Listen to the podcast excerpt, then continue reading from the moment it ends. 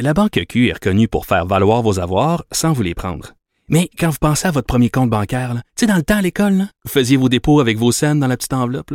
Hmm, C'était bien beau. Mais avec le temps, ce vieux compte-là vous a coûté des milliers de dollars en frais, puis vous ne faites pas une scène d'intérêt. Avec la Banque Q, vous obtenez des intérêts élevés et aucun frais sur vos services bancaires courants. Autrement dit, ça fait pas mal plus de scènes dans votre enveloppe, ça. Banque Q, faites valoir vos avoirs. Visitez banqueq.ca pour en savoir plus. Pendant que votre attention est centrée sur cette voix qui vous parle ici, ou encore là, tout près ici, très loin là-bas, ou même très, très loin. Celle de Desjardins Entreprises est centrée sur plus de 400 000 entreprises partout autour de vous. Depuis plus de 120 ans, nos équipes dédiées accompagnent les entrepreneurs d'ici à chaque étape pour qu'ils puissent rester centrés sur ce qui compte, la croissance de leur entreprise. Maître vulgarisateur, il explique et communique l'inexplicable. Mario Dumont.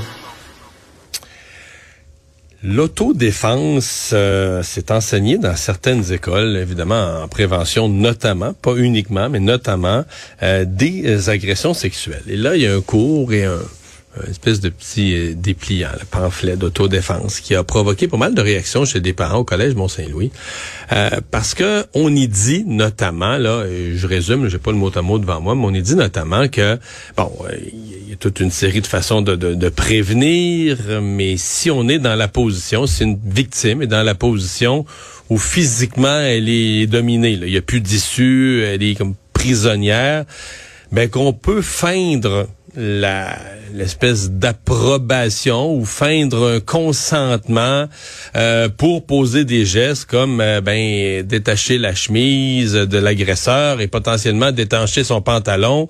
Euh, l'idée étant de faire baisser sa garde. Et là, baisser le pantalon, on peut caricaturer un peu, mais si on y fait baisser sa garde à la fois et qu'il a les culottes aux genoux, ben il court moins vite. Et ça donne la, conclusion de ça ou l'objectif de ça serait évidemment non pas d'avoir un véritable consentement, mais de se créer juste une petite fenêtre pour fuir, un moment où on est capable de, prendre la fuite, d'aller chercher du secours et donc de se sortir euh, de la situation.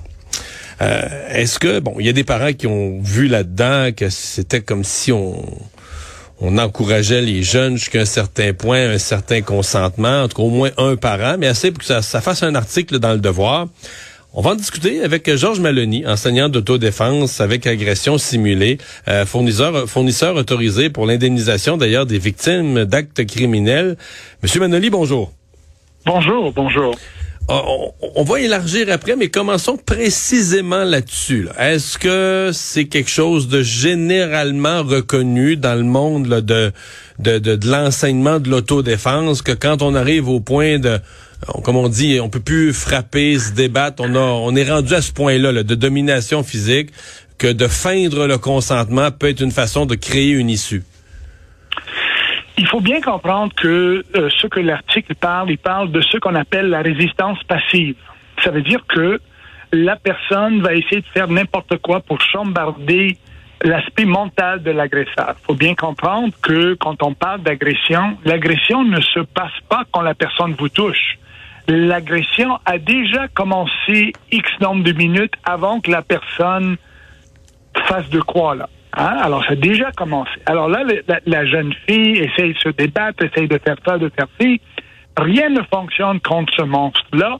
Et bon, elle décide d'utiliser ce qu'on appelle la résistance passive. Maintenant, la résistance passive, elle, on peut la diviser sur différents modules. On peut essayer, par exemple, de s'évanouir on peut rentrer dans une crise épileptique, vomir, euh, faire la folle.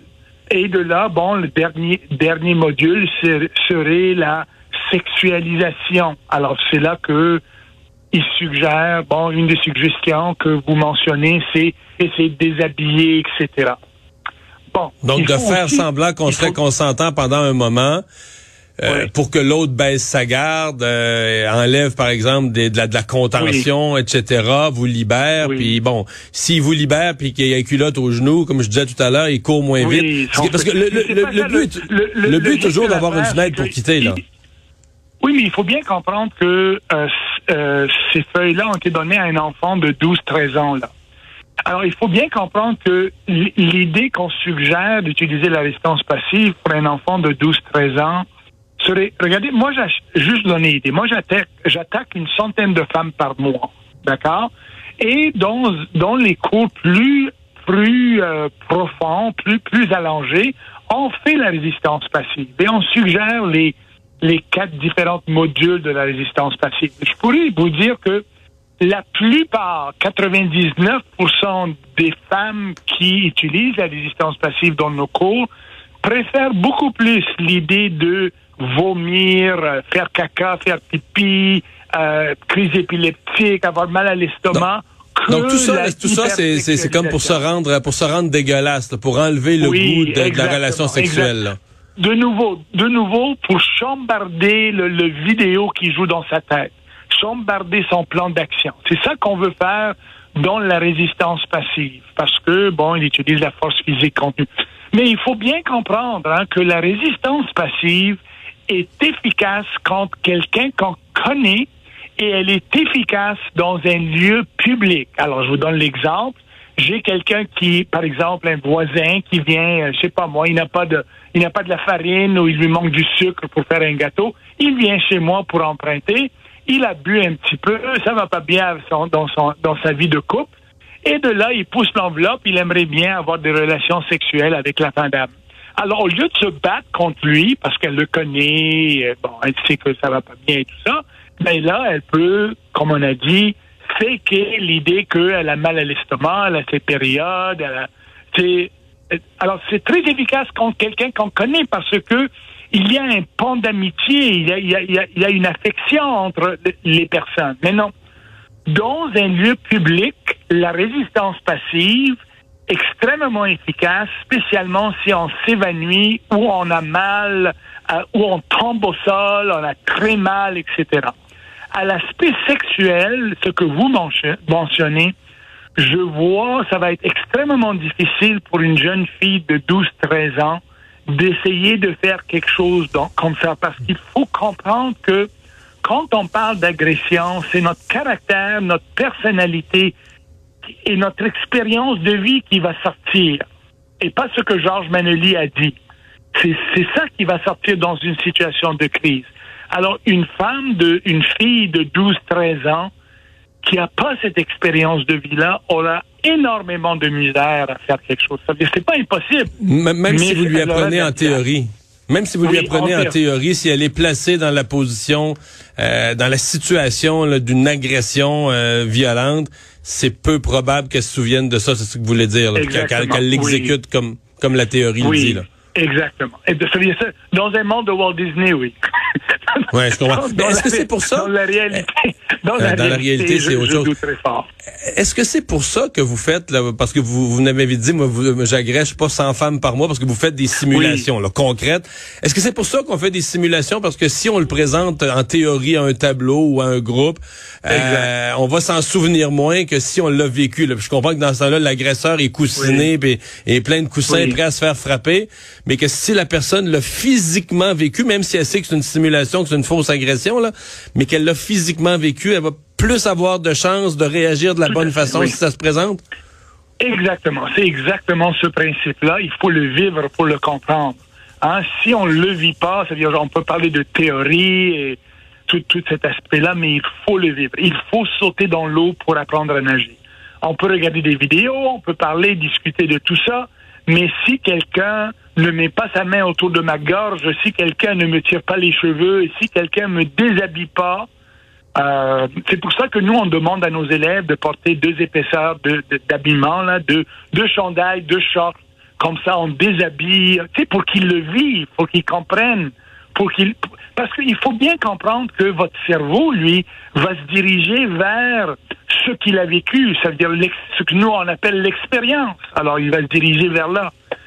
Alors oui, c'est essentiel qu'ils le vivent. Donc, mon opinion à moi, bien sûr. Je reviens à, à ce qui est enseigné. Vous avez incité des jeunes de 12-13 ans. Est-ce que est-ce qu'elles sont trop jeunes pour euh, capter un enseignement comme ça? Est-ce que, par exemple, c'est un enseignement qui s'adresserait davantage à des soit des femmes, des jeunes femmes ou des femmes plus plus matures? Euh, est-ce que vous avez l'impression qu'à 12-13 ans, on est en mesure de, de, de bien accueillir, bien comprendre? Euh? Regardez, avec le nombre de femmes que j'agresse et les simulations d'agression qu'on fait euh, par mois avec, avec nos élèves, soit, de, soit des gens qui ont déjà vécu de quoi, soit qu'ils prennent ça au niveau prévention, etc. Je peux vous dire que notre clientèle euh, jeune, 12, 13 ans, aura beaucoup de misère à faire cette partie-là au niveau sexualité mais y aller avec l'idée de feindre ou de ou de avoir mal à l'estomac et, et etc. Ça serait beaucoup plus facile pour eux. Maintenant, pour les femmes qui viennent suivre nos cours, tout l'aspect de la sexualité. Je vais vous donner un exemple réel. Dans un de, un de nos cours plus plus allongés, c'est un cours de huit semaines. Alors eux, dans ce cours-là, dans un des cours, ils ne peuvent pas utiliser la, la résistance physique contre l'agresseur ils doivent utiliser la distance passive. Alors, je, dans un, alors, un de nos cours, en été, on, les amène dehors, on fait les agressions. La madame tombe à quatre pattes au sol et commence à manger du cason. Comprenez comment elle essaye de chambarder le, le, mental de l'agresseur? Alors, ça, c'est une façon où elle fait la faute. J'ai une autre situation où j'agresse la madame. Elle, elle avait préparé son coup. Elle a comme une, une genre de cicatrice au bras elle se tourne vers moi et me dit, Georges, j'aimerais bien faire l'amour, j'aimerais bien. Elle est en train de me déshabiller, là. Mais elle me dit, regardez, je suis cancéreuse. Et mon cancer que j'ai, là, il se propage à travers mon corps. Et non seulement ça, mais je peux le donner à mon partenaire. Mais je suis prête à faire l'amour. Go! Et elle, vient vers moi pour me déshabiller. Alors, vous comprenez comment elle essaie d'une certaine façon de chambarder les vidéos dans ma tête? Quand vous dites, ouais, quand vous dites le vidéo dans, ouais, ça fait, ça, ouais, ça fait trois fois que vous dites le vidéo dans ma tête. Donc vous dites l'agresseur, l'agresseur lui a scénarisé, a imaginé dans sa tête un monde idéal, une relation sexuelle. Absolument. Absolument. Ça, Donc, si on casse ça. L'agression ne commence pas quand la personne ne touche. L'agression a déjà commencé X nombre de secondes ou de minutes avant. Il faut comprendre qu'il y a des étapes à une agression. Le gars a une vidéo, une idée, un fétiche, euh, il a eu les femmes, n'importe quoi dans sa tête. Après ça, il doit choisir une victime. Après ça, il doit tester cette victime. Hein? Parce que moi, je ne sais pas si vous êtes ceinture noire, si vous êtes euh, cordon bleu, je ne sais pas quoi. J'en ai aucune idée, alors je dois tester. Après ça, je passe à l'acte. Après ça, je m'enfuis. Et c'est là qu'on voit passer à l'acte et s'enfuir, c'est là qui est la partie la plus dangereuse d'une agression. C'est là qu'on voit que l'agresseur gifle, tape, menace. Je sais où tu habites, je vais venir revenir, tu t'appelles la police. Et c'est là qu'on voit tout cet aspect-là. Alors oui, il y a une vidéo qui joue dans sa tête. Il y a de quoi, il planifie son coup. Et donc dès qu'on dès qu'on fait des scènes simuler la folie ou autre qui sortent complètement de son scénario, c'est comme un jeu de tennis, comme un jeu de ping-pong. Il vous jette la balle, vous rejetez la balle. Il jette la balle, vous rejetez la balle. Alors, si vous faites exactement ce que vous dites, s'il lui fait A et vous faites Z, ben, il sait plus sur quel pied danser, de danser, vous comprenez? Ça chambarde complètement son affaire. Ouais.